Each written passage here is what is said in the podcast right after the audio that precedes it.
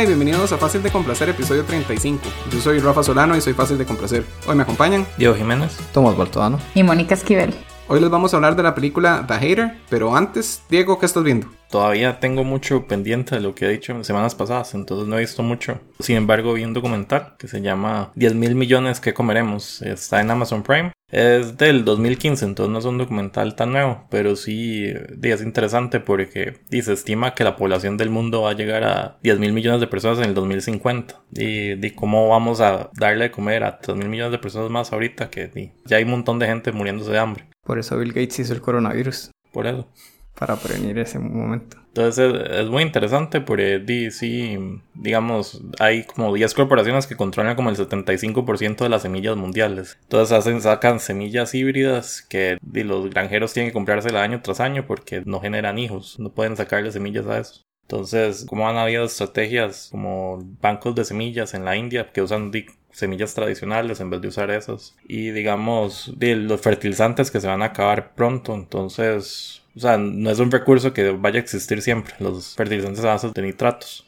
Está muy interesante, pero sí, claramente el narrador del documental sí tiene él, sabe cuál es la opción que le gusta, de que haya comunidades como autosostenibles. Entonces cuando presenta una opción contra la otra, sí se nota mucho cuál es la que él dice. Inclusive así como muestra las corporaciones y sí, pero claramente están equivocados y presenta una opción de eso. Eso no suena muy documentaloso. No, no, eh, sí está muy sesgado, pero sí está interesante la información y sí deja que ellos digan lo que tienen que decir, aunque él luego mete su, editorializa lo que quiere poner. Creo que la gran mayoría de documentales están sesgados. Pero lo tratan de ocultar un poquito. Sí, es que este se siente muy obvio, tal vez. Y lo otro que vi es un canal de YouTube. Fácil de complacer. No, otro, otro canal de YouTube. otro bueno. Otro buen canal de YouTube. Este sí tiene un poco más de suscriptores, pero tiene 6 millones. Nosotros tenemos 18. Andamos parecidos entonces. Probablemente diga mal el nombre porque se llama Dianxi Xiaoge. Es como una señora china y la gracia es como que ella recolecta ingredientes en una aldea china Luego los prepara usando como técnicas tradicionales, los cocina como en un wok grande y luego se los come en familia. O sea, el que no tiene nada de diálogo, solo se ve a ella recogiendo los ingredientes en el bosque y así, súper tranquilo. Es, como súper zen ver eso. Como Bob Ross, pero con comida. Ajá, más o menos. bueno, la música es súper relajante. Y tiene un poco de eso que Rafa dice que es, es ver un trabajo bien hecho. Entonces. ¿Lloró? No, no, pero, o sea, el trabajo que requiere hacer fideos de arroz tradicionales, uff, demasiado. Lo empecé a ver que hace como dos semanas, tal vez. Entonces, así como en momentos de mucho estrés, entonces eso le baja el estrés a uno así un montón. Pero le da hambre. un poco. Sea, no, no, hay nada de diálogo, o sea, no tienen que hablar mandarín ni nada. Sí lo recomiendo. Los videos duran como 10, 12 minutos. ¿Cómo es que se llama? Porque luego tengo que repetir. Diancy Xiaoge. Diancy Xiaoge. O pasárselo por WhatsApp. Creo que haga diferencia. WhatsApp no está pagando, así que tiene que seguir se lo mando por un app de mensajería. Ok. Se lo mando por una app de mensajería. Bueno, sí, vamos a poner el link en la descripción.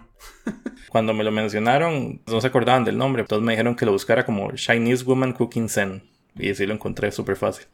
Entonces, Diego está viendo 10 mil millones que comeremos en Prime y Diancy Shauge en YouTube. Vamos a poner el link en la descripción, cualquier cosa. Y Thomas, ¿qué estás viendo? Yo esta semana vi Cobra Kai.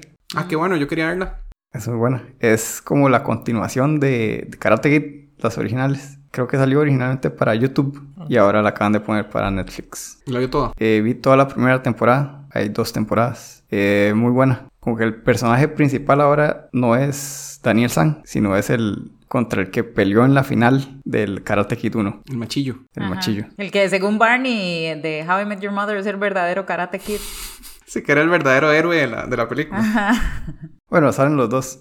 Y son episodios completos, son como de media hora. Es que yo pensaba, como era de YouTube, pensaba que era como de cinco minutos y que era algo de no, mentiritas. Una serie normal de media hora, algunos capítulos un poquito más. Pero sí, son 10 capítulos por temporada. Eh, sí, se trata del machillo y, de Daniel San. Pero entonces se ve como la vida de ellos tomó un giro después de esa pelea. Como que Daniel San se hizo un, como un negociante muy exitoso. Un hombre de negocios, pues, no un negociante. Muy exitoso y el otro se hizo un perdedor. A pesar de que cuando era un chiquito tenía mucha plata, pero ahora ya es un perdedor sin plata y sin trabajo. ¿Y sale Pat Morita? Sí, hay flashbacks. Ah. Y también se ve la tumba del señor Miyagi. ¿Y sale Hilary Swank? No. ¿Pretenden que eso no pasó? Eso no pasó. Lo que hiciera el señor Miyagi después, pasó después.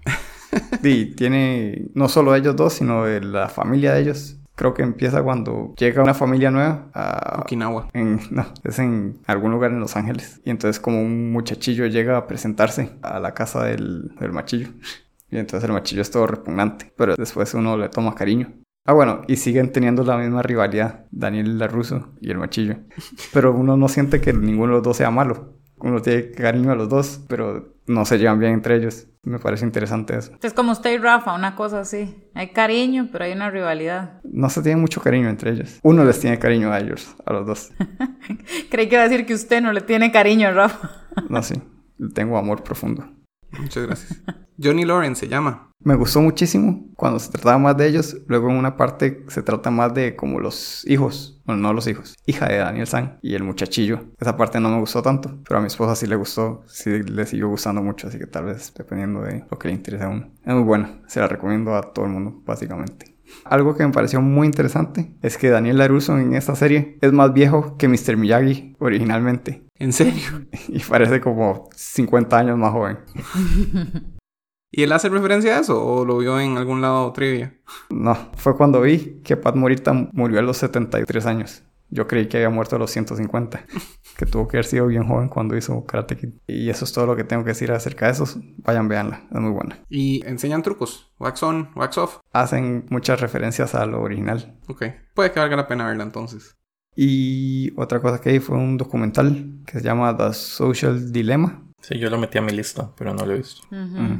¿Qué tal? Creo que lo vi principalmente porque tiene algo que ver con la película de hoy. Me gustó, bien hecho y se trata de como la responsabilidad que debería tener y tiene las redes sociales en la vida de las personas, cómo influencian la vida de las personas y lo hacen por obtener más dinero. O sea, no les importa lo moral, sino lo que a ellos les sirva para vender más anuncios. Y algo que no me gustó es que hacen como una dramatización de una familia que no, no- me pareció innecesario y no me gustó. Como de un muchacho ahí que usa mucho las redes sociales y cómo lo afectan su vida. Y es como una dramatización, o sea, actores haciendo esa escena. Ajá, sí, sí. Como, oh no, las redes sociales se han apoderado de mí. Básicamente. No tan obviamente así, pero sí, sí, una actuación. Y el resto es como entrevistas a gente como que estuvo en puestos importantes en muchas compañías de redes sociales, como en Twitter, Instagram, varios de Facebook. No sé, sí me gustó. Creo que Rafa la debería ver. ¿Qué significa eso? Habla mucho de cómo las redes sociales solo le enseñan a uno lo que uno quiere ver. Entonces crea un mundo de fantasía Ajá. y cree que las opiniones de uno es todo lo que hay en el mundo y es lo correcto. Ajá. Porque todo está hecho para... Yo siento que yo lo hago al revés. Que a mí me gustan mis opiniones, entonces trato solo rodearme de mis opiniones. Sí, sí, sí lo recomiendo. Entonces, el resumen es, las redes sociales son malas, pero denos like en Facebook, Instagram, Twitter y todo lo demás. Exacto. Algo que me pareció muy curioso, que hablan de todo eso, de cómo las redes sociales le dicen a uno qué ver y entonces al final ponen a todo el mundo diciendo "Di, que las redes sociales no se van a ir para ningún lado. Pero que algo que uno puede hacer es, cuando uno le interesa algo, buscarlo uno mismo, no solo irse por las recomendaciones de las redes sociales. Eso fue el puro final. Terminó la película, eh, la del documental, y Netflix me recomendó sus cosas que quería que yo viera. Es un documental de Netflix. y la recomienda. Sí la recomiendo, véanla. En redes sociales está recomendándola. Está bien. Entonces, Thomas está viendo Cobra Kai y The Social Dilemma en Netflix. Y Mónica, ¿qué estás viendo? Bueno, esta semana no vi mucho. Vi una serie que me recomendaron que se llama Peaky Blinders. Es una serie donde sale Cillian Murphy y me acordé que Rafa decía que era muy guapo. Es muy guapo. No sé, no, no, no, no, no, es que no se tiene mucho pómulo, ¿no? Me gusta mucho la serie, es en la posguerra en Inglaterra. Hablan de cómo fue el regreso de los hombres de la guerra, entonces es parecido algo estilo como El Padrino, porque es como una mafia. Entonces está cómo se relata todo esto de todas las cosas que hacen, los negocios turbios que empiezan a hacer. Y, y hoy de nuevo, es una de esas series como que uno va con los malos. No sé, me gustan las series donde uno apoya a los malos. La verdad me parece una buena serie. Vi la primera temporada, por eso no vi nada más. Porque cada capítulo sí es como de una hora. Y pues sale también Sam Neill. ¿Saben quién es Sam Neill? Es el de Sí. Jurassic Park. El doctor Alan Grant. Tenía un acento muy extraño. Yo decía, no, es que ese más es gringo tratando de hacer un acento como irlandés. Pero no, sí es irlandés. Pero no sé, tiene un acento muy extraño. Pero no, me, me gustó mucho la serie. También en la segunda temporada sale Tom Hardy, pero no lo he visto. Lo que me pareció curioso es que subió una historia a Instagram hablando de que estaba viendo Peaky Blinders y como seis, siete personas así de una vez me pusieron buenísima, buenísima, buenísima. Más o menos como cuando usted habla del podcast. Claro. Todo el mundo buenísimo, buenísimo. Buenísimo, likes, aplausos, me encantas, la gente como loca. Entonces, la serie tiene como buenos reviews y pues sí, apenas voy por la primera temporada, son cinco, pero sí, la recomiendo. Me, lo que me dijeron la primera temporada hay un poco más de romance que otra cosa, pero la verdad es que no lo sentí así, que empalagoso. Y si les gusta como series estilo, el, así como de estilo El Padrino, no que El Padrino sea una serie, pero les va a gustar esta, como de mafiosos. Sí, yo he oído que era buena, pero no sabía nada de qué se trataba, pero ahora usted me acaba de quitar todas las ganas de verla. ¿Por qué? Porque tiene cinco temporadas. Pero son de seis, soy seis capítulos por temporada. Suena demasiado, 30 episodios, no puedo. Y sí, eso fue lo que lo único que vi esta semana. Pero sí, muy recomendado. Eso está en Netflix. Está en Netflix, sí. Entonces Mónica está viendo Peaky Blinders en Netflix. Y esta semana seguí la tradición milenaria que tenemos de ver películas de Chadwick Boseman. Y vi una que se llama Message from the King. Y salen Chadwick Boseman, Luke Evans y Alfred Molina. Es como una película de venganza. La sentí así como tipo Old Boy. Es de mucha acción, buena acción, pero no, no llega al objetivo que a mí me hubiera gustado. No, es que es obvio, es de venganza, quiere decir que ya no va a tener un final feliz. Me hubiera gustado más si, si hubiera podido llegar a un final más definitivo. Fue solo como que se acabó. Así como que voy a vengarme un rato y después se acabó. Se trata de un muchacho de Sudáfrica que va a Estados Unidos porque la hermana le manda un mensaje o algo de que está teniendo problemas. Y cuando llega se da cuenta que los problemas son más serios y empieza a vengarse. Pero entonces las, las escenas de acción y cómo él va tratando de resolver el, el misterio de qué fue lo que pasó son bastante buenas. Después de un rato se empieza a sentir muy repetitivo, como que toda la película se trata de llego a un lugar, hay algo que no me deja avanzar, resuelvo ese problema, pero tengo que ir a otro lugar. Ya así como, como si fuera un juego de play donde hay que hacer muchos, muchas misiones para llegar a la misión principal. Entonces sí, me gusta la película, me gusta la acción, no me gusta tanto el final, pero la recomiendo mucho. ¿Y cómo va el ranking de películas? Es un ranking de tres, ¿verdad? Sí, pero estoy viendo si esta está de segunda o tercera. A ver, La otra era de, de puentes. Tiene muchos puentes. 21, sí, 42, 21 y... Y eso solo tiene uno. Solo hay un rey, The King. Creo que entonces en el ranking de Chadwick Boseman oficial de Fácil de Complacer tenemos de número 1 a 42, la historia de Jackie Robinson. Número 2, 21 Bridges. Y número 3, Message from the King. Entonces, entre número más alto, mejor película. 42 de primero, 21 de segundo y un rey de tercero. Correcto. Pero ya sabemos dónde va a quedar The Five Bloods. Entonces esta semana vi Message from the King en Netflix. Y pasamos a la sección. Series viejas que hemos visto, pero no estamos viendo actualmente, pero que todos deberían de ver. Mónica. Bueno, esta serie me recuerda mucho mi adolescencia, creo que por eso es que la, la voy a recomendar. Sí, ¿cómo supo? No, es Dawson's Creek, es un drama... for our lives to be over.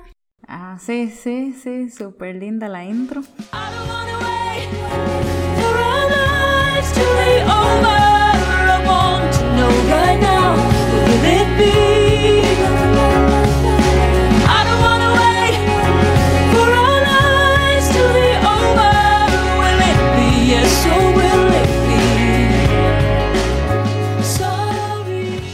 La empecé a ver desde la temporada 1, creo que salió en el 97, 98, por ahí, entonces yo tenía 12 años. Y... Yo también, qué raro. Tenía que tener uno más que yo. Entonces, no, y, y me acuerdo que me, me empezó a gustar mucho.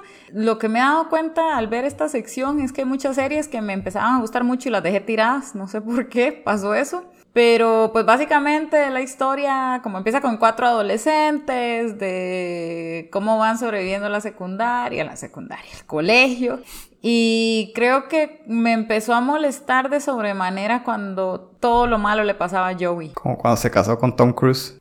Ay, qué, qué molesto. Hasta eso. Pero ella, ella no tuvo una niñez súper mala. No, no sé si me acuerdo mal, pero según yo, ella tenía problemas con el papá, ¿no? De yo también. ¿Acaso que me casé con Tom Cruise? Yo- yo- o sea, que creo que Joey tenía problemas en Ay, la familia. sí, y cosas. pobrecito. El papá era drogadicto, estaba en la cárcel. Sí, todo lo malo le pasaba a Joey. Entonces eso me molestaba.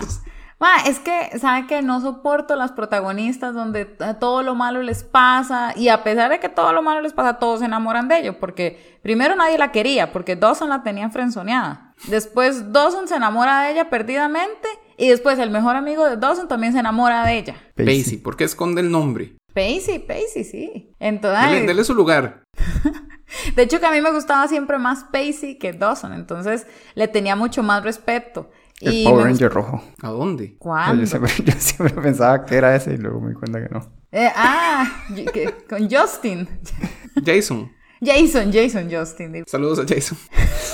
Saludos. Pero sí, digamos, a mí me gustaba mucho Pacey, la relación que tenía con Andy, que fue como la, la primera noviecilla como que tuvo, que estaba un toque tocada la jupa. Pero me gustaba mucho porque él la apoyaba, o sea, te- te- estaba ahí. Y cuando ya después empezó a salir con Joey, ya, ya no me gustó, ya no me gustó Pacey. Dio y des-. Ya le di delete. Y no, ahí, ahí en serio, ahí le fui dando delete a la serie. Hasta que hace unos años me puse a ver un día en qué habrá terminado Dawson's Creek. No voy a hacer spoilers, pero un personaje importante muere. Pero sí, creo que fue como la primera serie que me empezó a abrir el, el- el mundo a ver que había, no sé, yo tenía, voy de nuevo, tenía 12, 13 años y me di cuenta que entonces había gente que se salía del closet, que habían cosas de drogas. Creo que yo fui muy inocente y la serie como que me fue haciendo ver que habían más cosas en el mundo. Está diciendo que hasta los 13 años se empezó a drogar. Hasta los 13 me empecé a... Me agarró tarde. Mis amigos Sí. empezaban a los 8, 9, ¿verdad? Yo empecé 13. Pero sí, vi que está en Prime, seis temporadas. Y después me dio risa porque después Dawson me caía súper mal. Me empezó cayendo bien y después me caía muy mal. Era muy dramático y... Y es que era todo idiota Dawson, ¿verdad? Mientras que Pacey era todo como normal. Ajá, ajá. Muy A pesar de que tenía problemas en la familia y todo. pero- Y cuando Dawson andaba con la hermana de Pacey y todo, me caía mal eso. ¿Era la hermana de Pacey? No me acuerdo. Creo que ahí fue donde ya la dejé de ver. Pero Tomás, parece que usted la vio, ¿no? Creo que vi como la mitad de una temporada. Ajá, por eso sabía la canción y todo. Sí, salían todos los capítulos. En realidad, la primera temporada empieza con una canción y la segunda y tercera hacia adelante es otra. No recuerdo eso. Sí, porque esa fue la primera canción que oí. Me acuerdo que Dawson se metía al cuarto de Pacey por la ventana. No, de Pacey. No, al revés. De Joey. Joey se metía al cuarto de Dawson por la ventana. Ah, Ajá. Que bien la recuerda. sí. Pacey se así Dawson. ¿Qué diablos estaban haciendo Dawson y Pacey? Yo quiero ver esa versión. Y lo mejor es que dice, lo único que recuerdo claramente. Eso es lo que claramente en mi memoria está. Que jamás voy a olvidar. Y el papá de Dawson era Flash. Y se muere. Porque iba comiendo helado. Salían bastantes personajes, este, como, que, o sea, que después se hicieron como un Ah. poco más famosos, creo. Ese no era todo su comentario. Salían bastantes personas. Salían personajes. No, no, salía este que odia de Rafa, Chad Michael Murray. No lo odio, solo me cae muy mal. Ah, y bueno, yo creo que yo siempre que vea a Katie Holmes, o sea, siempre la voy a ver como Joey, y por eso creo que toda la vida me ha caído mal. A mí me caía bien. Siempre me gustó Joey. Me caían mal Jen. No, a mí me caía bien, Jen. Más que siempre quise que ella fuera la que se quedara con Dawson, no Joey. ¿Usted sí la vio toda, Rafa? Sí, pero no me acuerdo de mucho. Pero sí, me acuerdo de también de cuando Jack salió del closet y todo eso y que era el entrenador de fútbol de la escuela, entonces también eran problemas porque al principio tenía que ocultarlo, algo así, ¿verdad? O, o creo que él estaba en el equipo y después hizo entrenador, algo así, de niños. Ah, Esa, fue, esa era una serie que, que se besaba con, con el novio o algo y fue todo un escándalo. Porque en ese tiempo no, No sé. nunca se besó. Siento como que en ese tiempo nadie, no habían besos entre hombres. Nunca y como que ellos se besaron. Es que me acuerdo de un alboroto de eso con Will and Grace, que fue la primera serie en la que se besaron hombres, algo así, pero no, no sé si es cierto. Tal vez lo hicieron primero en Will and Grace y luego a Kim para seguir la controversia. Tal vez. Pero la, la muerte de- del papá de Dawson era bastante impactante. Lloró. Sí. Y, y él se iba comiendo un helado y de pronto como que algo, se le cayó el helado o algo y se agachó y Con, chocó raz- y se con razón lloró. Sí, se le cayó el helado. Y era Flash. O sea, yo, yo creo que yo empecé a ver la serie porque vi que el papá de Dawson era Flash y yo, ¿qué está haciendo Flash aquí? Entonces empecé a ver la serie. ¿Cómo se llamaba Flash? Barry Allen. John Wesley Ship, John Wesley Shipp, sí. el Flash de los 90, el que es el papá del Flash nuevo. Y el papá de Dawson. O sea, Dawson y de Flash son hermanos. Diego la vio. No la vi, nunca me llamó la atención. O sea, por más de que me dijeron, eh, podría verla, no, me llamó tanto la atención. Y a James Van Der solo me acuerdo de él por el papel que hace de, como sí mismo en The Bitch in Apartment 23, que es una parodia de sí mismo, medio Dawson Street-esque. Es gracioso James Van Der Beek. Como que le divierte burlarse del mismo. De hecho, es, es de lo que más me hace gracia de él ahí. Pero sí, no, no- nunca la vi mucho y no, no me llamó tanto la atención. ¿Por qué debería verla, Mónica? Honestamente, no se lo recomiendo, Diego. Excelente. No, no, no, es Estamos que de acuerdo. Es ¿Cómo se es- llama esta sección? series viejas que estamos viendo. que- Es que no Que todos, todos deberían, deberían de de ver. No, todos Así se no. llama la sección. Sí, pero de ahí hacemos todos menos Diego. No, no, es que honestamente yo no, no me imagino a Diego viendo esta historia. Porque es, es como drama teenager, no sé. En cambio, Rafa sí se la recomendaría, digamos, si no lo hubiera visto. o sea, si Rafa dice que se en serio, no, no sé cuáles me la recomienda. Dele, véala toda. Sale Flash. Pero entonces, si no lo hubiera visto, no, no sería Rafa.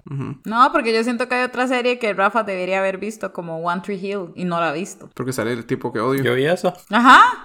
Sí, yo sé eso sí la vi. ¿Y qué tal? ¿Lo recomiendo? Sí, se la recomendaría a Rafa. Sí, es Ve, es serie puro de Rafa. Es pura Pero serie de Rafa. salía Chad Michael Murray él me cae mal. En su mejor papel. Ajá. Sí, no, pero en serio, a usted a veces le encanta. Pero Dawson's Creek es de ese tipo, es drama adolescente. Yo creo que es que muchas series más nostálgicas que otra cosa, porque yo me acuerdo que la daban todos los lunes en Sony y yo no me la perdía. Entonces creo que es, es eso, o sea, se la recomiendo a todas las personas del, que todavía le gusta toda la parte de los noventas. Y Rafa. Y es que también hubo un tiempo, yo creo, que la daban durante el día, ¿verdad? Que daban como un episodio todos los días, de lunes a viernes. No sé. Es que yo siento que Sony hacía eso con muchas series y que esas series son las que le terminaban gustando a uno más. Porque, digamos, me acuerdo un tiempo en el colegio que daban Friends cuatro episodios seguidos todos los días. Entonces di, me hice súper adicto a Friends porque todos los días veía los cuatro episodios. Y creo que Dawson's Creek también pasó eso. Y entonces uno se acostumbraba a que son las seis, es hora de ver Dawson's Creek o algo así. Entonces, sí, no sé. No me acuerdo si esa serie me hacía eso, pero creo que Frasier también, ¿verdad? Frasier daban uno y luego Danani. Y en Warner tenían también Two and a Half Men todos los días. Está bien. Entonces así termina la sección Series viejas que no estamos viendo, pero que algunos deberían de ver. y pasamos a nuestro análisis sin spoilers de la película The Hater. Wujku, ciociu, wasza pomoc jest dla mnie bardzo ważna. Jesteśmy z ciebie naprawdę dumni. Brawo. Dzięki. I dodaj mnie do znajomych. Pewnie, to wyślij mi zaproszenie. Już to zrobiłem. Siedem lat temu.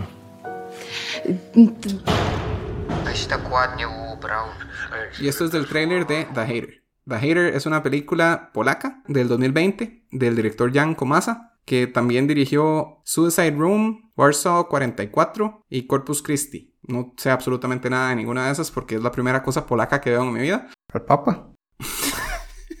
La segunda cosa polaca que veo en mi vida. El partido de Costa Rica en el Mundial. Ese no lo vi, estaba, tenía examen. Corpus Christi estuvo nominada a un Oscar el año pasado. Ajá. Eso es todo lo que sé también. The Hater se trata de un muchacho que empieza a mentir y las mentiras lo llevan a tener un trabajo en el que puede tener un papel importante en el futuro de la sociedad polaca. ¿Qué tal? Pero no va a spoilear nada diciendo que es un trabajo en redes sociales. Un trabajo en redes sociales. No estaba editando el spoiler, estaba tratando de decidir qué significaba la película porque todavía no la entiendo. Es un poco confusa la película. Y la vi en polaco porque prefiero ver las cosas en el idioma original, pero entonces era todavía más difícil de seguir, ¿verdad? Aparte de que era confusa, yo casi no hablo polaco. Muy poco el conocimiento que tengo polaco. Esa película fue recomendada por una de nuestras oyentes, María Fernanda Solís. Así que, María Fernanda, ¿por qué nos hizo ver esta película? Hola, yo quiero que me complazcan con la nueva película de Netflix que se llama The Hater. Es buenísima, trata más que todo sobre el alcance negativo que tiene el Internet, las redes sociales, la necesidad de aceptación que tiene el protagonista. Es increíble cómo llega a niveles tan bajos y tan patéticos para poder eh, quedar bien ante los demás. Pero a cambio de eso se puede ver cómo él se va demacrando hasta el puro final de la película. Tienen que verla, es buenísima. Muchas gracias. Ah, me parece que me complace como si fuera el radio. me complazcan con una canción de Chayanne. Bueno, voy a ponerla. Ya, vamos a complacerla. 1, 2, 103. Pero es para grabar. buenísimo, 103 decían eso, sí. Y después igual siempre se metían, ¿verdad? Y decían 103 a media canción, que desgracia. Muchas gracias a María Fernanda por el audio y por la recomendación. No, tantas gracias por la recomendación. A mí no me gustó tanto. me estaba gustando bastante hasta que me dejó de gustar. ¿Ustedes qué pensaron, Mónica? Para mí fue al revés. A mí no me estaba gustando tanto al inicio. La sentía muy lenta y no entendía muy bien qué pasaba. Y después empezó a poner más emocionante, pero no, no sé. Es, es- es una película rara y no es una película para ver si uno tiene un poquito de sueño, la verdad. Tenía bastante sueño. Pero, no sé. Al principio más bien decía que estaba más confusa que después. Ah, sí, al, al principio estaba muy confundida. Después me, me empecé a entenderla más y me empezó a gustar más. Yo fui de menos a más, la verdad. Y me gustó la trama, más creo que la pudieron haber hecho, no sé, más rápida o no sé. Diego. A mí también me gustó. La primera media hora sí es como más lenta, pero sí, o sea, sí, sí me gustó bastante. No como leí algunos reviews de que decían que era una obra maestra. No, no, no llegó a ese nivel, pero sí me parece muy bueno. Y tal vez sí, de que como y yo también la vi en polaco, entonces sí al inicio se me confundían algunos personajes ahí que estaban hablando, pero ya, ya al final era fácil reconocerlos. Yo odio que, no sé si es que soy inútil en verdad con las caras o qué, pero digamos, sale el muchacho al principio en la universidad y después vuelve a salir en la casa de la pareja, no sabía que era la misma persona. A mí me pasó que no, no sabía si era el mismo, pero tuve que ponerle un toque, aunque era muy obvio que sí era el mismo. Sí, pero odio que siempre me pasa eso y no sé, deberían de ponerles como un rótulo en la frente mientras uno se acostumbra a cada personaje y, y en mi mente estúpida pienso que es porque no lo entiendo. Pienso que si él estuviera hablando inglés, sí lo podría identificar entre dos escenas diferentes, pero cuando está hablando un idioma que no entiendo, entonces no los puedo reconocer, pero bueno, no sé. Tomás, ¿qué pensó? Y a mí no me gustó. Me entretuvo, pero no me gustó. Sí la sentí demasiado lenta, como que la pudieron hacer media hora más corta. Yo sí la vi en inglés, con subtítulos en español, para, no sé, según yo, para entender más, para tener un balance. Sí, porque la empecé a ver en polaco, pero estaba en la cocina y estaba cocinando, entonces no podía poner toda la atención al texto. Entonces la puse en inglés y luego la seguí viendo en inglés con subtítulos en español. Y sí, no sé, me pareció como muchas partes muy tonta. Como que no tenía sentido como lo que pasaba, como que llegaba demasiado poder, demasiado rápido, por razones tontas. Y, ah, bueno, lo que a mí me confundió fue solo que no sabía en qué bando estaban. Sentía como que todos estaban en el mismo bando, los políticos. Mejor dejémoslo para spoilers. ¿saben? ¿La recomiendan? Yo no la recomendaría. Entonces Tomás no la recomienda. ¿Mónica la recomienda? Sí, sí, sí la recomiendo. La verdad es un cine distinto. Creo que vale la pena abrir un poco la mente para diferentes tipos de dramas. Que ahorita es un drama que claramente no podía haber existido hace 15, 20 años. Que habla mucho de redes sociales. Entonces sí, sí la recomiendo. Y la situación política también calza bastante. Porque lo que se ve ahí en Europa también está pasando ahorita en Estados Unidos y hasta aquí. Correcto. Y lo pueden ver más sobre ello en The Social Dilemma. ¿Y Diego? Yo la recomiendo. Sí, sí siento que es como una película como fresca. O sea, como no, o sea, no hay una película que se le parezca mucho. Entonces, pronto pueden esperar el montón de rip-offs de Hollywood tal parecidos. pero- Sí. Bueno, se me podía parecer un poquito a un episodio de Black Mirror, The Waldo Moment, que era de una campaña política también así. Me gusta más el episodio. me gusta más ese episodio que la película, pero yo yo no la terminé de entender, entonces no sé si la puedo recomendar, pero me entretuvo y hasta cierto punto me estaba gustando y después de eso fue que yo, pero no entiendo, no entiendo las motivaciones, no entiendo qué está pasando. Y sí, pasemos a spoilers. Spoilers. ¿Cómo se llamaba el mae? Tomek. Tomek. Tomes, ¿no? Era Thomas. Tomes. Thomas. Y de cariño le decían Tomala. Sí, Thomas. Y me dice Thomas. ¿Por qué se ríen? Tomala. ¿Mm? Sí le decían de cariño. Sí, Literalmente así dijo. Eso se lo decía Pavel. No, como creo que la, la, la tía dijo de cariño le decimos Tomala. Te decían como Tomek, una cosa así. Sí, Bueno, Tomek. Creo que Tomek era el, el apodo, no Tomala. Am- entonces en inglés y en español lo traducían. Sí, pero ustedes lo vieron en- con subtítulos. Sí. Supongo. En polaco. en polaco. Y que Yo lo digo subtítulos en inglés y decía Tomek. Bueno, el muchacho principal, Thomas, Tomesh, Ah, él, Tomala. Al principio me confundí cuando lo enseñan peleando con la directora o lo que sea, y después en la familia, entonces yo no sabía que era la misma persona, duré un rato en descifrar qué era eso, después me confundían cosas como que él dejó el teléfono perdido para poder escuchar después, pero entonces yo pensé que él les estaba escuchando en vivo. Ajá, yo también. Entonces yo, pero ¿cómo diablos los está escuchando? Y hasta que fue que volvió, entonces que yo, pero ¿cómo volvió si él ya había llegado a la U, verdad? Entonces pensé, se devolvió a matarlos. Y estaba muy confundido. Se volvió a matarlos. Sí, o sea, yo pensé, se, se enojó por lo que dijeron, entonces decidió devolverse de la universidad para matarlos. Pero no, era que era el teléfono y estaba grabando. Pero a mí me gustó mucho esa escena. Por ejemplo, a mí me gustó mucho porque yo también pensé exactamente lo mismo. Yo creí que los iba oyendo en vivo, pero me gustó porque la escena le, le hacía creer a uno eso, porque él iba con audífonos oyendo. Entonces yo pensé exactamente lo mismo, hasta después que entendí, ah, no, sí, fue que lo oyó y eso lo estaba oyendo después. Me, me gustó cómo llevaron la escena ahí. Sí, sí, sí, a mí también. Y, y me gustó que era fácil de entender una vez que él, sí, se lo explicaban, ¿verdad? Ya una vez que él volvía y decía, ay, dejé mi teléfono. Entonces ah, ya, ya, ya. Pero después pasa lo mismo, que él cuando le va a dejar las flores a la muchacha y la plata, él deja algo con lo que sí los puede escuchar, ¿verdad? Entonces ahí yo estaba, pero entonces ahora sí los está escuchando en vivo y sí, ahí sí, el resto de la película sí los puedo escuchar. Pero entonces me, me pareció interesante que era como confundirme de nuevo, pero esta vez no me engañaron, esta vez sí era la verdad.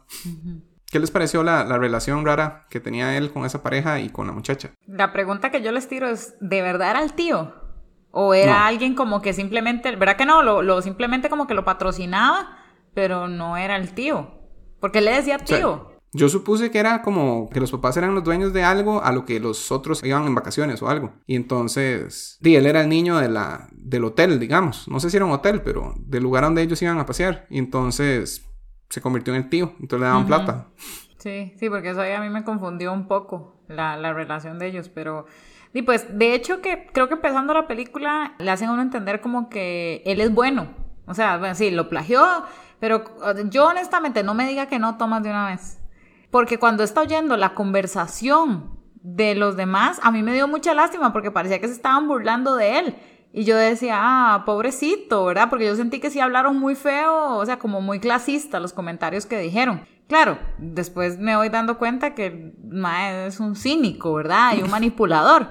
Pero honestamente, yo sí siento como que al inicio, quitando la parte del plagio, sí dije, ah, seguro por esto ese mae está así bien jodido de la cabeza. Pero ya después me fui dando cuenta que no, pues el mae es un manipulador. Incluso ahí hasta él hizo algo manipulador cuando él enseñó el libro que supuestamente le había firmado porque el mae iba súper bien. Entonces yo dije, pobrecito, le toca mentir para poder quedar bien porque le gusta la huila esa, Gaby. Me sentí mal por los dos cuando estaban hablando de él, porque siento que a uno sí le pasa que cuando alguien se va, uno habla de la persona que se acaba de ir, ¿verdad? Y di, este tipo dejó el teléfono y los estaba grabando, y entonces qué, qué incómodo para ellos, pesar de que no se dieron cuenta. Y vi qué incómodo él estar oyendo todo, porque sí, sí hablaban fuertemente. Y yo siento que no todo era clasista, pero también es que él era muy raro. Ujú. Y entonces la muchacha dijo algo como, pero era muy creepy, ¿verdad? Y, y sí, sí, era bastante creepy. Y a mí no me gustó cómo era él con ella, por lo menos al puro principio. Cuando llega, se sentía como que estaba fingiendo ser una persona completamente diferente. Y después cuando vuelve por el teléfono, como que le habló muy raro. No sé, a la forma en la que le reclamó que la había agregado en Facebook hace siete años, ¿verdad? Y se sintió como súper patético y como que él sentía que ella le debía algo. Y no sé, fue raro. No, yo, yo no siento que le debiera nada, solo que él quería validación. Por él claramente es un narcisista. O sea, él solo quería que lo reconocieran. Y aparte eso es un sociópata, pero... O sea, lo, lo del libro lo tenía premeditado. eh. Voy a firmarlo por si acaso. Realmente yo no siento que hay- haya intenciones de haberles dicho la verdad ahí. Ah, no, jamás. No, él no es que de- después él dice como que esa era la intención de cuando fue ese día, pero... Pero yo no entiendo para qué le dijo la verdad después a la muchacha. Para conquistarla. Es que ella era como la validación que él más quería. Seguro ya sentía que la tenía atrapada y que iba a ser su amiga para siempre y que le iba a perdonar cualquier cosa, algo así. Algo así. Yo lo sentía apestoso y es que siento como que he conocido ese tipo de personas en mi vida. Que desde el momento en que uno los ve por primera vez se sienten creepy. Creo que tuve dos compañeros en algo así. Que, que sí, Diego como- y Rafa. No voy a decir nombres, pero hay dos en este tipo. y el novio de la otra. No, Víctor, no. De los otros dos no voy a comentar. Sí, desde el principio, desde el primer momento lo sentí creepy como una mala persona que trata de calzar pero claramente no calza. Y que tiene que pasar mintiendo para poder calzar. Ujú. Yo hay algo que no entendía, digamos, entre las mentiras del mae, ahorita que estamos viendo eso. Ma, ¿Cómo carajos él pagaba el, el apartamento de que costaba como dos mil euros? Yo no entendía al final cómo los pagó. O sea, es que él consiguió el trabajo apenas a tiempo. Era como conseguirlo con toda la presión encima porque ya tenía el apartamento, ¿verdad? Entonces consigue el apartamento y ahora tengo que ver cómo consigo un trabajo para pagarlo. Y de hecho yo había apuntado que me cae mal esa clase de actitud que es como de go-getter, pero de mentiras. Entonces así como, ah, yo hago todo rápido, yo soy el, el maestro de todo. Entonces eso, la primera vez que lo sentí fue cuando le dijo a la jefa en el bar que quería trabajar para ella, digamos, y que él le hacía el proyecto en media hora o algo así. Y me cayó súper mal esa actitud de, es algo que en, lo, en lo que él nunca había trabajado y él iba a ser el mejor. Y le iba a enseñar cómo un millennial lo puede hacer bien. Y lo hizo. Y la tipa le dio un trabajo al tipo que no sabe quién es, pero le habló en un bar. Sí. Por 10 segundos. Sí, pero también es que la tipa, o sea, toda esa empresa en la que terminó trabajando era como el peor lugar del mundo, ¿verdad? No para él, sino era como, como alguien completamente sin morales, contratando a alguien que tiene menos morales.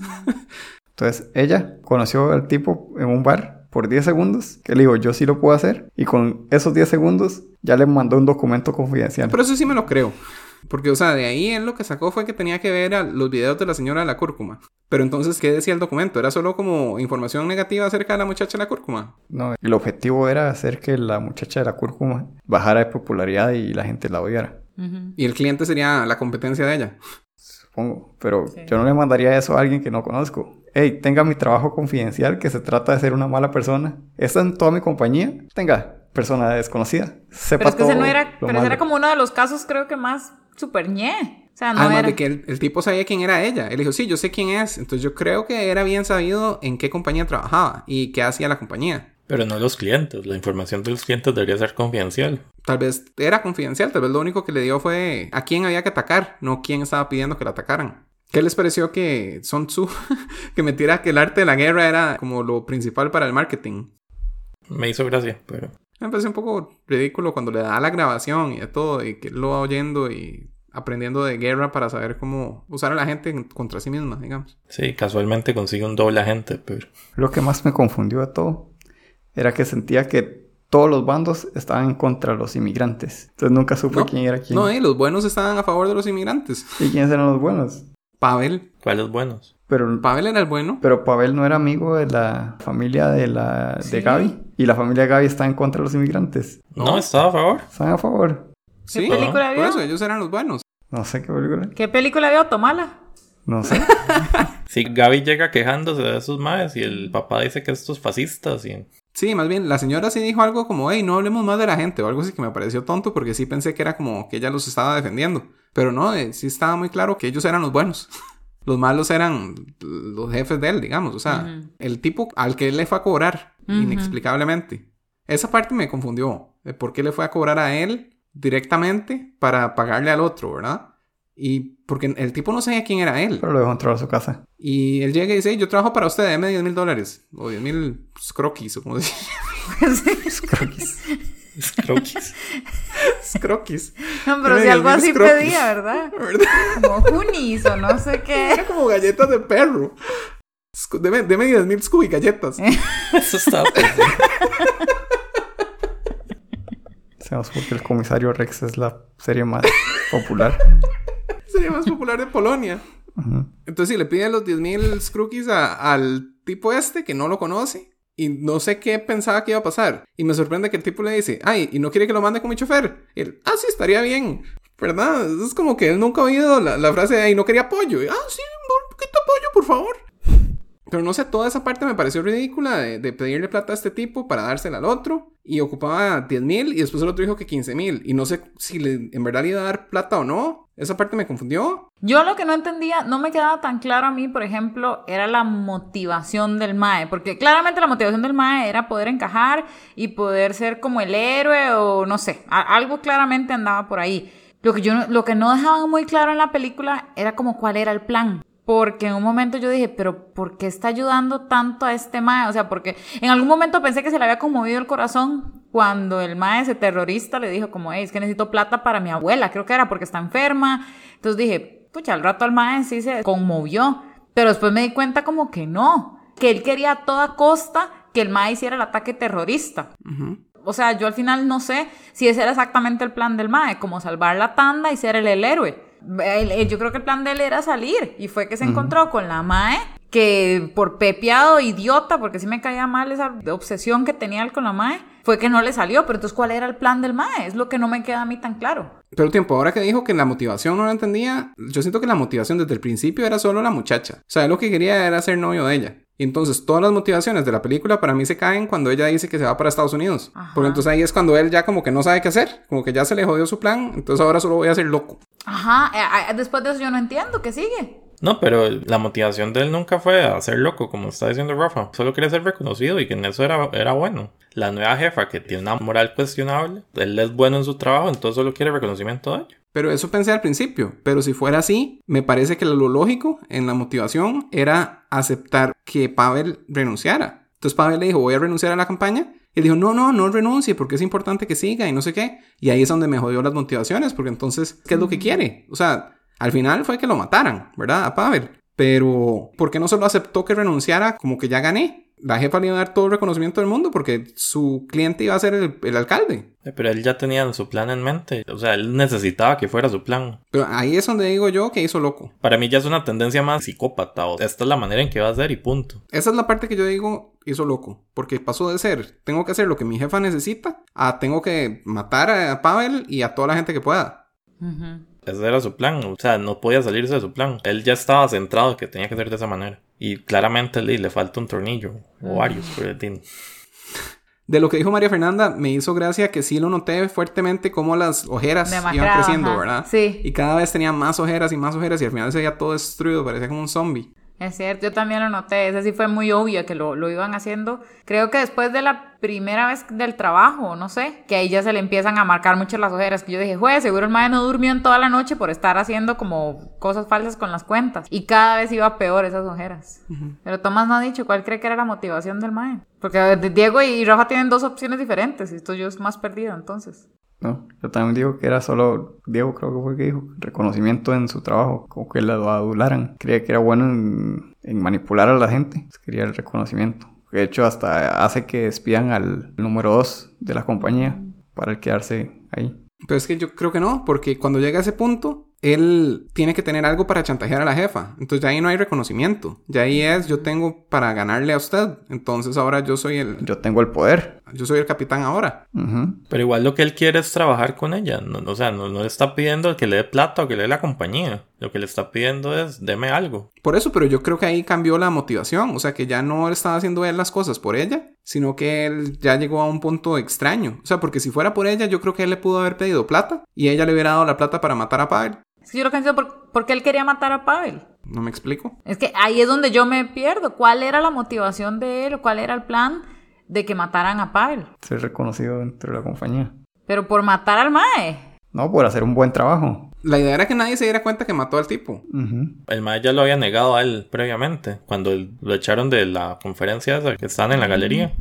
No, yo, yo no sé nada de eso. Fue lo que le dijo a la jefa. Y probablemente si le hubiera salido bien, le dice, y yo no sé, o sea, ese es el tipo loco de antes. Yo no tuve nada que ver con eso. Pe- Pero logramos lo que queríamos lograr. Ahí cuando llega la policía después a hablar con él, me pareció raro que dijeron algo como que las apuñaladas no calzaban con el tamaño o algo así. No, entendía a qué se referían. No, lo que le dispararon al guarda de seguridad del otro lado. Ajá. Ah, Ajá. Que no ajá. calzaba con la altura, la dirección de la bala. ah, ok. Ve, era mejor verlo en inglés. O sea, y eso fue bien estúpido. Llegó la- los antiterroristas, como el- los más poderosos de antiterrorismo del lugar, Jack Bauer. el Jack Bauer de Polonia. Básicamente le dijeron, sabemos que usted hizo esto. Y él dijo, ay, ¿por qué son así? Y dijeron, ok. Y se fueron. Llamaron a la enfermera y ya. Sí, qué estupidez. Sí, eso, eso ahí se quedó muy... Porque había, tenían como una buena historia, enseñaron todas las cosas y al final, bueno, que sí, enfermera. Pero es que igual creo que no podían probar que fue él. Sí. Creo que lo que querían demostrar en esa escena, más que todo, que sí me, estoy de acuerdo con Thomas, fue muy estúpido. Cómo cerraron el caso, por decirlo así, era demostrar lo manipulador y psicópata que era este Mae. Hasta ahí es donde uno se da cuenta que el Mae mató al otro Mae. Al guarda, sí. Yo en un toque dije, cuando él se escapó, justo cuando se escapó de esa escena, yo dije, Mae, qué idiotez, ¿cómo se escapó? No, yo, yo ya, yo ya, ya lo Sí, sospechaba fuertemente. suponía. Ay, sí, ma- Yo, yo pensé que nada más lo habían resuelto, así como de que, ah, sí, se salió. Y hasta ahí Sí. me di cuenta, hasta ahí, en, en general, hasta ahí le dan a, a entender al público que el Mae lo mató. Ay, a mí, digamos, de lo que más me impresionó de lo que hizo el Mae fue cuando sedujo al alcalde, al, al aspirante al alcalde. Mae, eso a mí me, me, me impresionó lo que ese Mae era capaz, por ejemplo, de hacer para hacer quedar mal a este tipo, ¿verdad? Porque sí, o sea, el Mae ya sospechaba que podía ser gay y no sé qué, lo droga se lo lleva a un bar gay, se pone a bailar con el mae, le da un buen beso y todo. Ahí lo deja ahí, o sea, ahí es donde ya el mae me pareció como el, o sea, el mae apestó toda la película, pero para mí creo que ese fue su punto máximo de apestosidad completa. Bueno, y el ataque terrorista, pero Pero eso es lo de menos. A mí lo que me impresionó de esa parte no fue tanto que se atreviera a eso, sino que la confianza que tenía para saber que lo iba a conquistar. O sea, porque, digamos, yo no, no tendría esa confianza ni para conquistar a una mujer, que es lo que normalmente trato de conquistar, menos como decir así, voy a, a de mentiritas conquistar a un hombre y entonces ponerme a bailar sexy, ¿no? O sea, nunca pensaría, nunca pensaría que sería capaz. Pero igual ya lo había drogado, ¿verdad? Pero igual estaba bastante sexy. Entonces usted valería sexy sí solo para conquistar a una mujer. Sí, solo así bailaría así sexy. Pero yo creo que el mae lo sospechaba porque como que tal vez pudo haber visto miradas y el mae se acordó que, ah, Ah, a sí, usted no pues. le gustaba la política, ¿qué hace aquí? O sea, el mae sí le puso mucha atención y yo creo que lo que tenía muy bueno el mae, ¿verdad? Entre comillas, es que era muy observador. Como Tomás, que se dio cuenta que había andado el pelo lacio. Él se dio cuenta seguro que había miradas o que había algo No, más. pero es que sí era muy obvio. Sí, pero le guiñó dos veces. Sí. Y el mae dijo, tómala.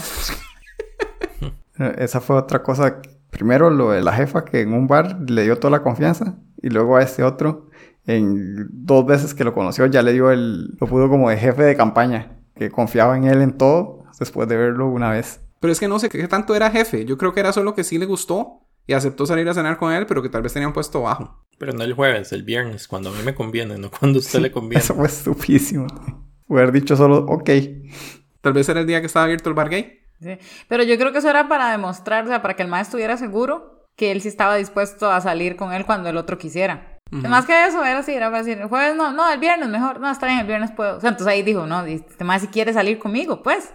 No, y toda la conversación la tenía planeada porque desde el principio él dice, hey, este, y se va. Y dice, no, no, olvídelo. Y el otro, no, no, dígame. Entonces ahí ya se sabe que sí quiere que le diga lo que sea que le quiere decir. O sea, súper manipulador. Sí, sí, de hecho que a mí, a mí me hizo sentir mal, digamos, como al día siguiente, que el otro mae como que se disculpa, le dice, ay, perdón, ¿verdad? Y el otro, no, no fue su culpa, fue mi... O sea, me hizo sentir súper mal porque el otro se sentía súper mal de lo que había hecho, ¿verdad? Como si fuera malo y no era malo. Entonces sí me dio, ahí me dio mucha cólera, ahí lo terminé de odiar más a Tomás.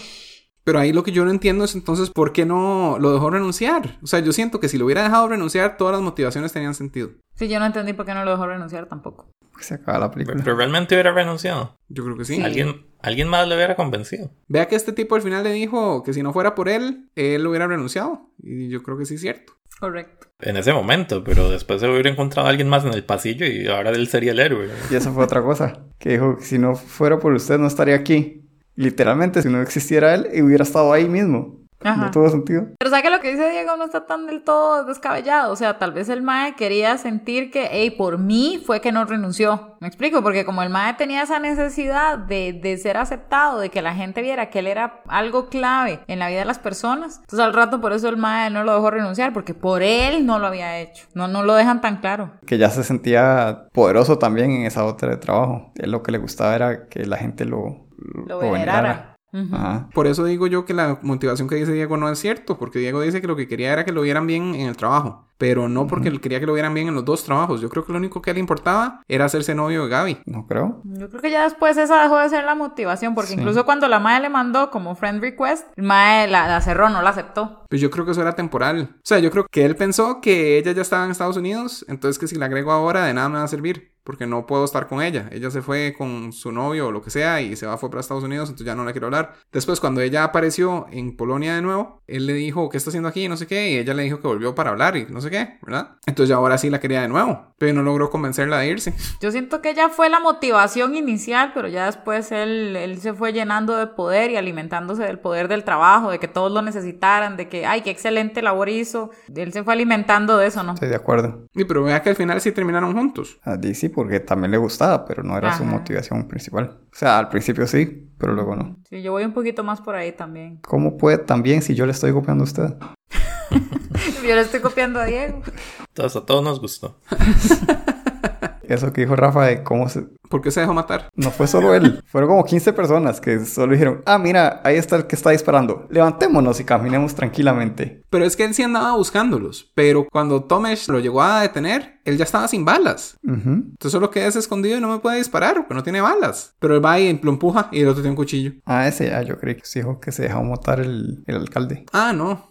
No, no, que por qué se dejó matar Tomesh. O sea, apuñalear. Pero no sabía que tenía un puñal. Bueno, sí sabía porque él se lo dio, pero... No, pero igual, ¿para qué se le acerca? Y para Para detenerlo. héroe, Sí. Quitar un cabo suelto también. Pero ¿cómo lo iba a detener? Con solo las manos. Y tenía más armas. No sé, no, no me parece. No me parece buena idea. Parece que hubiera sido mejor quedarse con la muchacha, con la novia, y, La y esperar a que pasara todo, ¿sí? Al final sí fueron novios. Y esperar a que pasara todo en vez de ir a exponerse y, y lo apuñalearon. Y de pura suerte quedó siendo el héroe, pero pudo haber muerto también. O sea, para mí no tiene sentido que haya salido. Pero todos salieron. Para mí fue más como, ya, matémoslo de una vez, así no puede decir nada. Pero Y matémoslo falló. con las manos. O sea, y era como que le agarraba la camisa. O sea, no era como que en verdad le iba a hacer nada. No, para mí lo está ahorcando. Estaba ahorcando. Pero el tipo era como el triple del tamaño de él. No creo que lo pudiera ahorcar. Sí, pero él es un sociópata, claro. El otro también. De hecho, que yo sentía que en algún momento, cuando el mae estaba ahí, se quedaron viendo. Yo pensé que en algún momento iba a decir como, soy yo el del videojuego. Una cosa así, ¿verdad? Porque como el otro mae había dicho que él se iba a manifestar o algo así, eh, pero no. De hecho, que ustedes no se dieron cuenta, me acordó algo de Ghost Story. Justo antes de esa escena, cuando esta- iba a empezar como el ataque terrorista, como que el mae se quedó viendo a la vieja demasiado tiempo. Se quedaron viendo a los ojos como por un minuto. Y la escena estaba en silencio y él solo veía la Así. Y se oían los golpes en el fondo, así como... ta. y se quedaron pero un minuto así, solo viéndose. Y yo decía, nada, esto ya parece Ghost Story, pero se va haciendo muy dramática porque fue solo un minuto, claramente, ¿verdad? No, pero sí, yo puse Sí. porque solo se quedan viendo mutuamente. Ajá. Pero sí, esa escena también me, me confundió un poco porque fue muy raro como la gente se fue saliendo. Yo decía, pero qué carajos está pasando. Y no sé, la escena sí fue como muy extraña.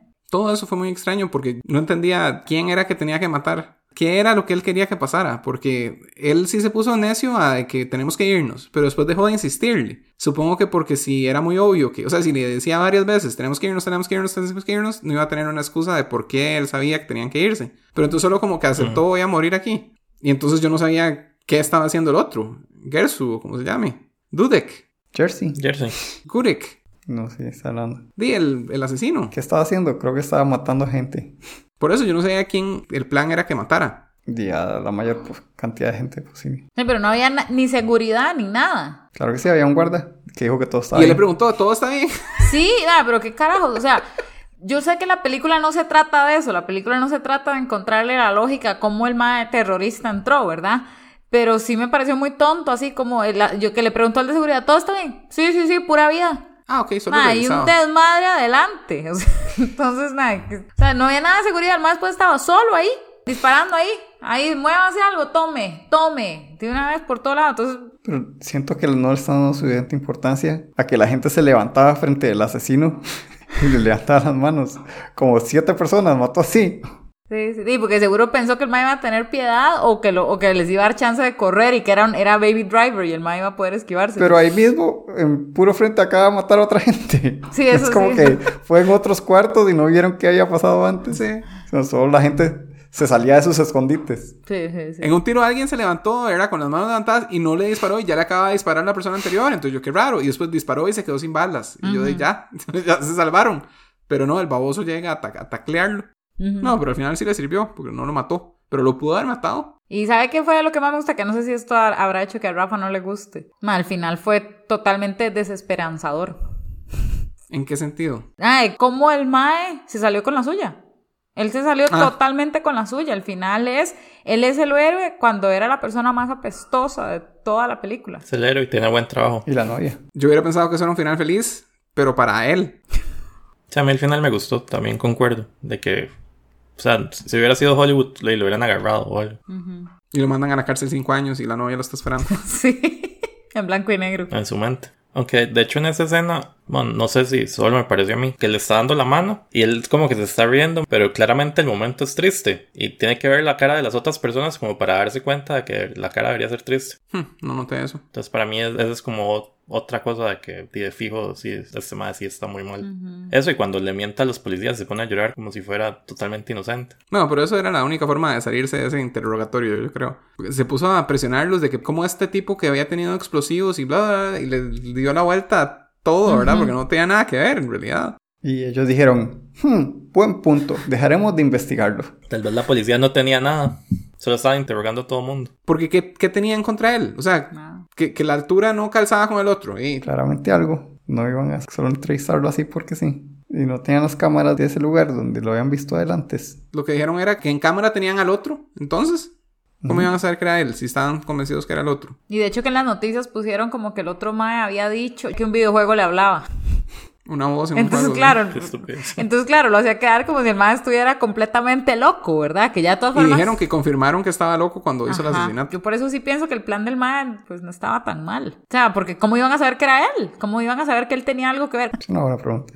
Iba a decir lo, lo ridícula que era la relación entre él y la chavala. Era muy extraña. Claramente ella lo odiaba y parecía que era patético. Después se vieron en un nightclub, se besaron. Ella estaba completamente drogada Ella estaba drogada y dijo que lo amaba. y él trató de aprovecharse de ella. No, pero él no intentó aprovecharse de ella, ¿o sí? No. No, o sea, él estaba feliz de que ella estaba drogadísima porque entonces ahora sí me quiere. Entonces voy a conquistarla. Pero- Pero, de pronto ella se fue con otro Se cambió los colores de los audífonos y ya. y cuando ya quedó desmayada, él eh, la rescató. Pero entonces yo lo que pensé era que ella iba a estar enojada de que la rescató, que ella hubiera preferido estar inconsciente en el bar que ser rescatada por él. Pero no, al día siguiente ella más bien le escribe y, y le agradece y de todo, y me pareció súper irreal porque ella lo odiaba. Y ella era pestosísima también. Yo no siento que lo odiaba, yo siento que solo, este mae no me importa. Pero lo agrega en Facebook y siete años después nunca lo ha aceptado. Este es un imbécil del campo, donde yo iba cara- carajilla, ¿qué Sí. me importa? Y en el momento que lo acepta es cuando él consigue trabajo. Pero ya tenían un amigo en común.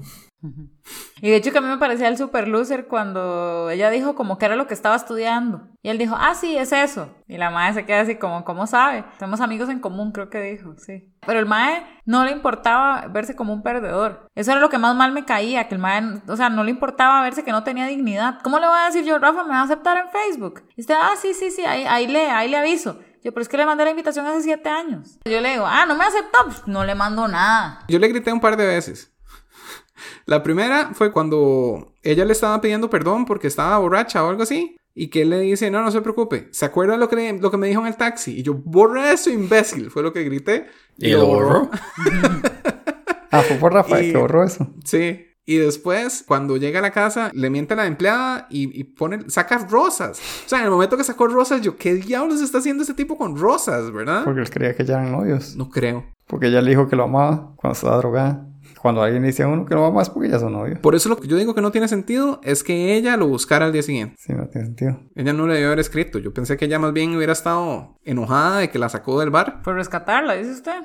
Gracias por no dejarme ahí, pues, y que quién sabe qué le pase. Di, Es que yo confío más en quién sabe qué le pase que en él.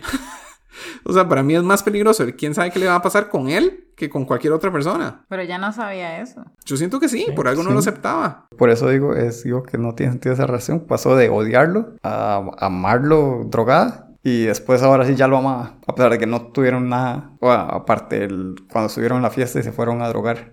O sea, lo único que ella disfrutaba con él era drogarse. De todas formas, ella tenía problemas. Cuando él le dijo, le preguntó que por qué se había tomado un año sabático, y era porque la madre estaba depresiva. O sea, la madre también tenía sus issues, ¿verdad? Claramente. Y, di, pues lo veía él tan patético que no sé, seguro en algún momento sentía confort con el mae, de saber que el mae, porque claramente ella sabía que el mae estaba loco por ella. Y así son las mujeres, cuando ven a un idiota ahí loco por uno, entonces ahí sí lo quiero, a veces no lo quiero.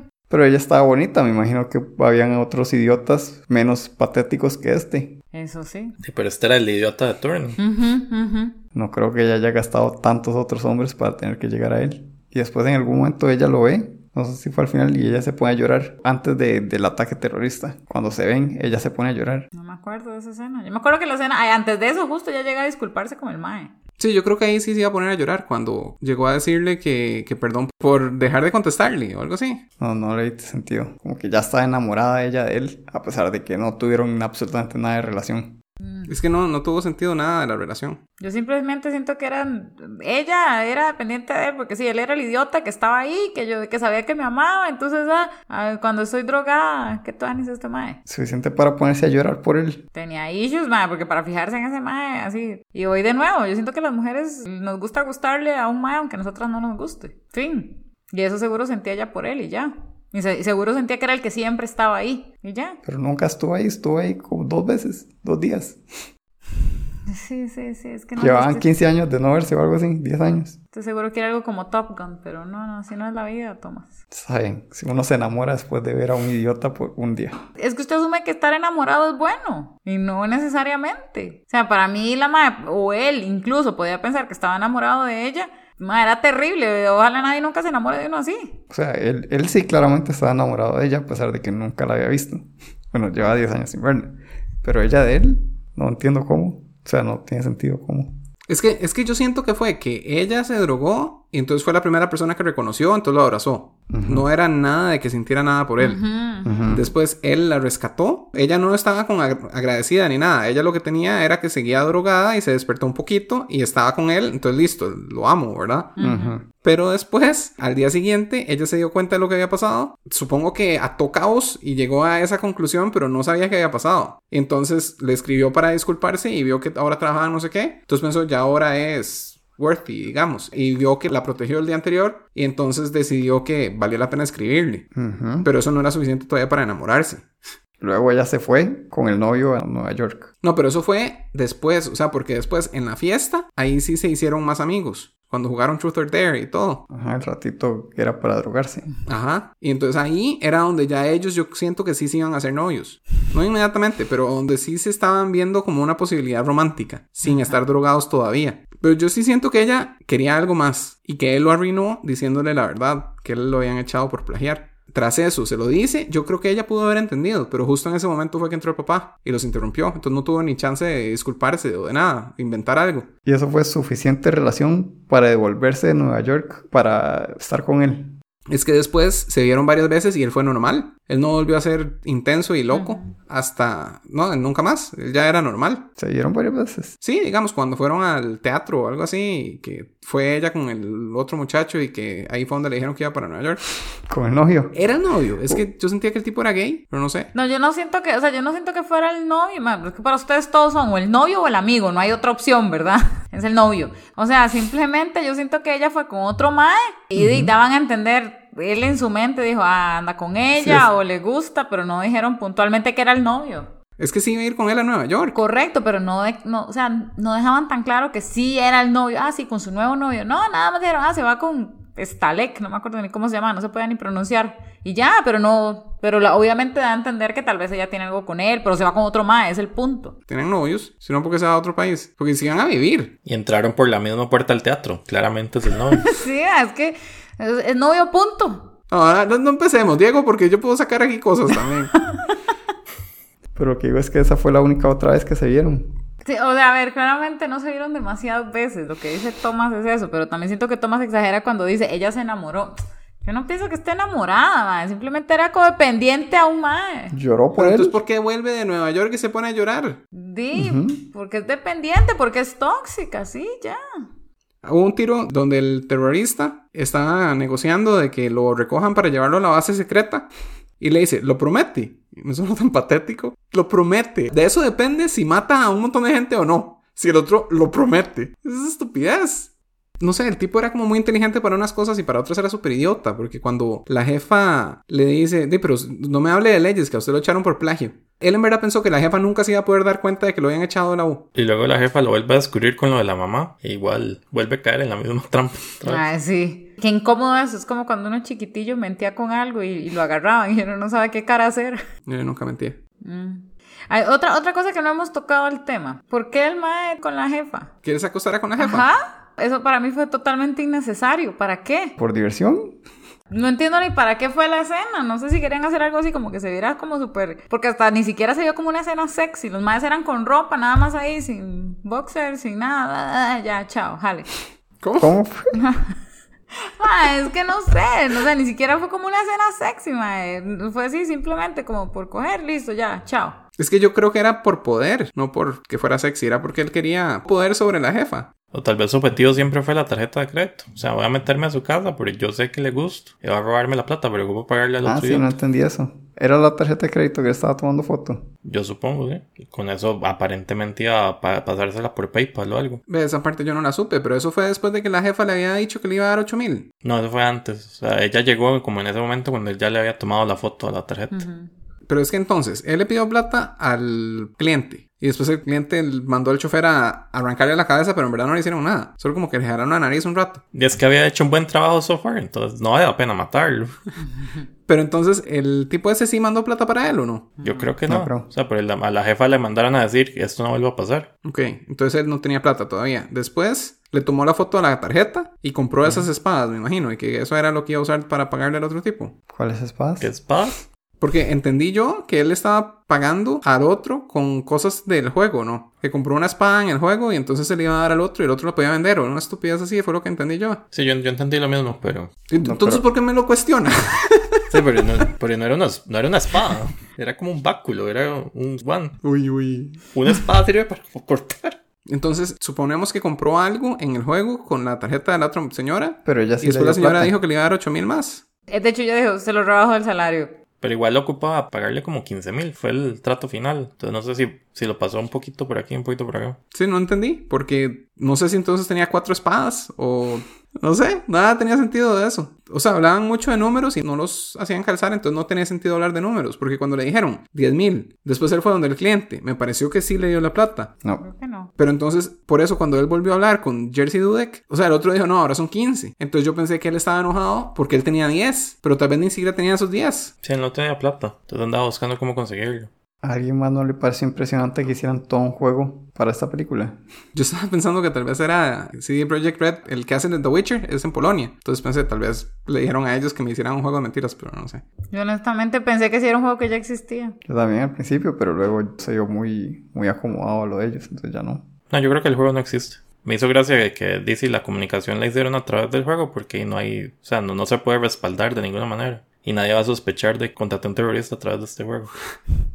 Algo que me gustó también es que di, con las conversaciones que él oía, di, él oía como ciertos detalles y luego las usaba en futuras conversaciones. Hubo una que yo sentí que fue súper obvia y que más bien él se estaba cantando. Di, pero es que ¿qué, qué iba a sospechar de que estaban oyendo las conversaciones O previas? sea, pero dijo, no, es que estoy buscando un apartamento porque estoy cansado del olor a sopa y las filas en los baños. Ajá. Que fue lo que la Maya Era justo había obvio. dicho, sí. Sí, yo me hubiera preocupado todo siendo ella. Eh, pero no lo asoció. Y no entiendo cómo él es tan idiota de exponerse de esa manera. Quería que ella sintiera el ácido, yo creo, o, o, cal- o quedarle bien. Como, ay, sí, se acuerda, porque yo ya también estoy consciente de que eso es una porquería, entonces yo coincido igual que usted, entonces nos amamos.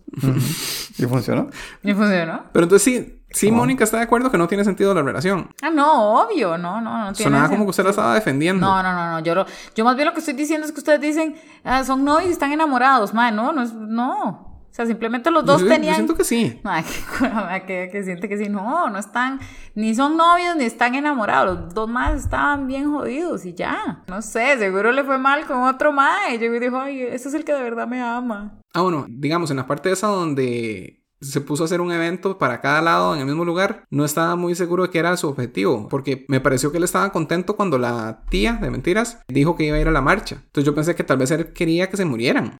Sonaba como que estaba diciendo, hey, izquierda, hagamos un evento en este lugar, tal día, tal hora. Hey, derecha, hagamos lo mismo en el mismo lugar. Y después le dice a Jersey Dudek que llegue, con, llegue armado a ese mismo lugar. Y después cuando la tía dice, yo voy a ir a ese lugar, él se pone contento. Y usted sabe que no me suena tan descabellado, porque, porque él dejó al final que si él sabía que los tíos esos iban a estar en ese evento, y él se fue así tranquilo, pero a la madre sí le dijo a Gaby, a su novia, le dijo que se fueran. Entonces yo, sí, sí, no sé, yo creo, yo creo que el madre sí tenía resentimientos con esa gente por lo que habían dicho de él, y porque no lo aceptaban así, ¿verdad? Sí, yo creo que él quería que los mataran a ellos y él se iba a ir nada más. Y cuando llegó Gaby, él decidió que mejor la salvaba y no pudo. Entonces solo se escondió. No le importaba la familia. Supongo que tal vez pensaba, si se muere la familia, ella va a volver y la voy a poder conquistar o algo así. Es que yo sigo con que la motivación era ella, ¿verdad? No, no, no, no, no, no, no. Entonces, el tema más importante de la película es del impacto de las redes sociales en la sociedad y en la política. Sí, Entonces, ahorita, ver eso en Europa, en la película, comparado con lo que está pasando en Estados Unidos, con todo lo que tiene que ver básicamente con Donald Trump y fake news y esas cosas. Y aquí, que también hay muchos partidos que se meten con todo del coronavirus, se iban directo a que era culpa de los nicas y esas cosas, ¿verdad? Y en redes sociales siempre se ve fuertemente que hay gente que está tratando de, de hacer esa narrativa, digamos, ¿verdad? De hacer que todo el mundo piense que esa es la sociedad y que es culpa de extranjeros y esas cosas. ¿Y qué les pareció eso con la película? De hecho, que a mí me llamó mucho la atención la parte cuando la madre le dice, la jefa le dice al madre, ah, busque más cuentas falsas de la India. Pucha, no sé, es que uno no, no sé, yo creo que lo que, lo que dice Rafa, a veces uno se queda como en su mundo de redes sociales y piensa como que la mayoría de gente piensa como uno. O sea, yo sé que hay muchas cuentas falsas, pero no sabía que hubiera así como un negocio completo de cuentas falsas, de gente que esté haciendo eso, o sea, que se esté dedicando a desprestigiar lo que sea. Y mae, la verdad es que es, sí, sí puede generar mucho impacto. O sea, las redes sociales, lo que habla Tomás, o sea, sí, sí pueden joderle a usted la vida, que hasta llegar y ver noticias y uno se pone a leer los comentarios, a veces uno le dan ganas de pelear con la gente y todo. Pero también terminan enfermándolo a uno, estar viendo esas noticias. Entonces sí, sí me, me pareció como expusieron el tema muy bueno y del, del, impacto tan negativo, que a veces siento que tiene impacto más negativo que positivo las, las redes sociales. Y el, el hecho de, de, que todo está orquestado por alguien, uh -huh. ¿verdad? Porque entonces en este caso era él y él hacía los dos lados. Sí. La misma persona, uno no sabe ni qué creía. O sea, porque al principio, la primera vez que, que, pasa lo de que hay una huelga en la calle o lo que sea, una marcha, cuando él llega a la universidad, el amigo le dice, no lo vi en la marcha. Entonces, yo, entonces él es de los, de los racistas, ¿verdad? No, no, me quedó claro si era o si solo el amigo pensó que era. Y después, al ver su política, uno no sabía de qué lado estaba. Uh -huh. En toda la película creo que era imposible saber si él era de los buenos o de los malos. Pues que él no creía en nada, realmente. Creo que no estaba en ningún lado. Él solo le gusta ver el mundo arder. Correcto. Diego, ¿qué piensa? O sea, me parece que está bien planteado. Sí, tal vez no, no ahondan mucho como en el documental que vio Tomás. Pero digo, uno lo ve en redes sociales. Trump pone algo y uno ve los bots que claramente son bots. Y generan conversación y todo. Y, y eso es gente que, que está poniendo algo. O sea, puede ser gente contratada o puede ser solo, solo automático. Y cómo usan eso para manipular di, a otra gente. Entonces uno ve ya gente de verdad interactuando con eso y uno sabe claramente, di, esto no es una persona de verdad. O sea, ve a quién sí, o sea, revisa un poco más y se da cuenta de que, de que no es una persona de verdad. Contratemos bots para que oigan el podcast. Ya lo hemos hecho. A mí me pareció eso cuando la tipa digo, diga, hágase unas, dígale al indio que se crean más cuentos y indio, dice que creía que eran de aquí. Qué estupidez. Mm. ¿Para qué dicen eso? ¿Cómo no vas a ver eso? Sí, pero también es para gente que no sabe mucho de eso, entonces como para... Será exposición. Vea, esto lo hacen así. Como decía Oscar en el episodio pasado, eh, cuando las personas se dicen cosas que ellos ya saben, pero entonces era solo como para explicarle al público de, hey, vea, hay granjas de likes o de cosas en, mm. en la India. Yo a veces me pregunto, porque digamos en, en el podcast eh, hemos pagado publicidad, ¿verdad? Para salir en Facebook, Spoilers. salir en YouTube y cosas así.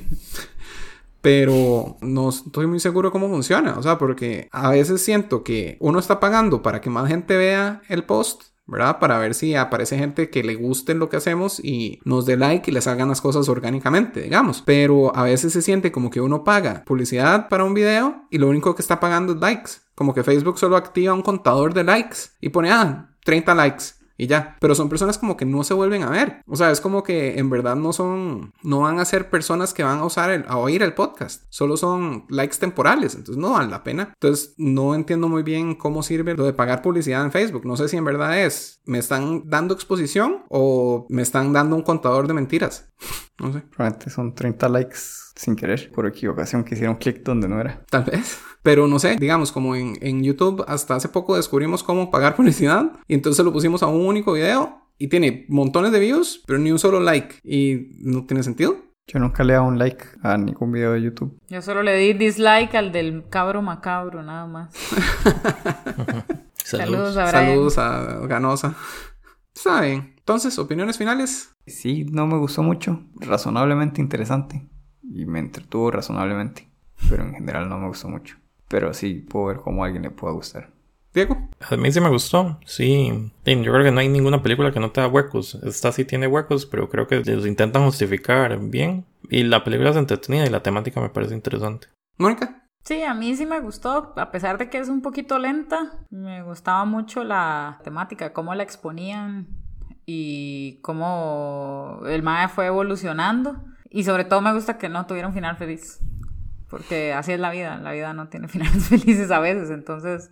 A veces sí. Bueno, para él sí, diría Rafa. Pero me gustó, me gustó mucho el final. El final es así como crudo, y porque probablemente así es la vida también. Entonces, si es alguien que está esperando una película hollywoodense, ay, chao, ni la vea. Pero si ya llegó esta parte... Así que necia, ¿verdad? Yo que siempre hago ese toque. Ya todo lo oyeron, ya la vieron. A mí me estaba gustando bastante hasta que me confundí, que fue cuando no dejó que renunciara el muchacho. Cuando él dijo voy a renunciar, yo pensé, le salió todo a este tipo. Es un genio y vamos a ver qué hace ahora. Pero no, es como que ahí todas las motivaciones se me cayeron. Yo ya no entendí qué estaba pasando. Entonces pasé más confundido de lo que debía porque creo que sí entendí todo. Pero entonces, ¿por qué estaba tan confundido?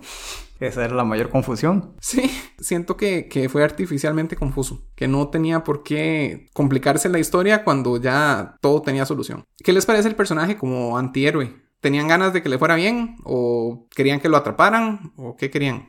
Si quería que lo atraparan. De hecho, que si analizamos bien, la actuación del mae es muy buena. Porque el mae sí se ve como un psicópata realmente. Entonces, no, yo sí quería que lo agarraran. Diego. Yo creo que no. No llegaba al punto de apoyarlo, pero tampoco quería que lo agarraran. O sea, solo estaba como espectador. No podía apoyarlo porque sí era muy apestoso, pero no. El tipo lo odiaba, pero por el sake de la película hubiera preferido que no lo agarraran. Yo estaba con él hasta que sacó del closet al jefe, digamos, ¿verdad? Antes de eso yo sí estaba con él, que lo apoyo. O sea, no me importa que tan malo sea lo que haga, estoy con él. Pero después de eso ya me pareció demasiado malo. Ya, ya ahí me perdió. Sí, a mí también fue ahí también donde me perdió a mí. Pero hizo un baile muy sexy. Eso sí, estaba sexy. Este.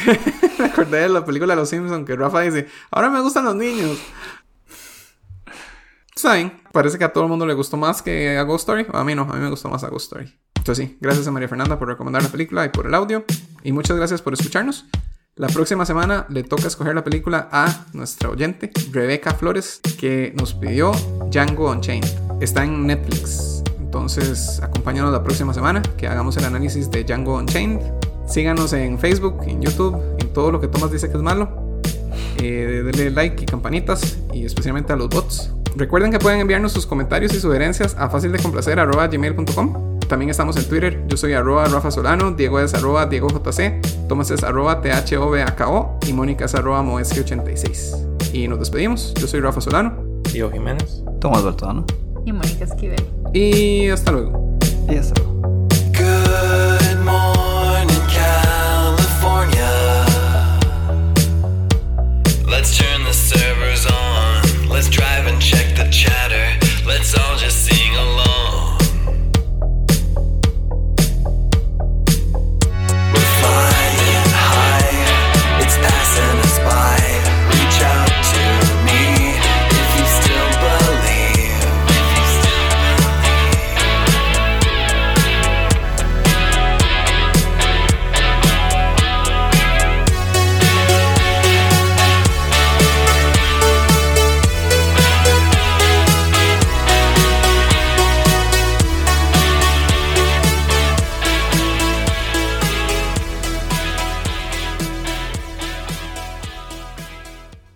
primera cosa polaca que veo en mi vida. El Papa.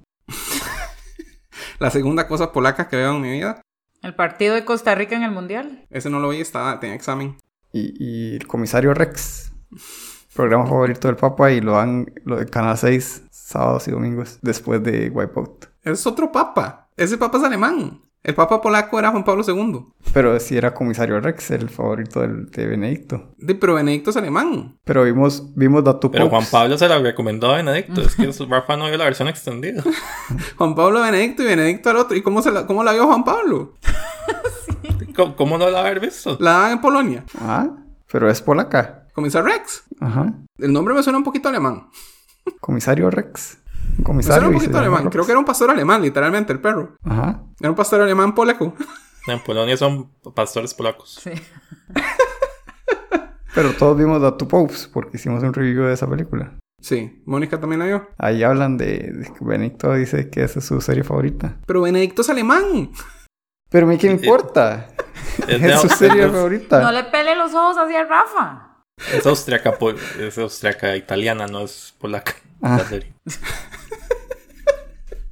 Es que está demasiado estúpido para hacer el postcréditos. No, esto... Y así termina nuestro review de Comisario Rex.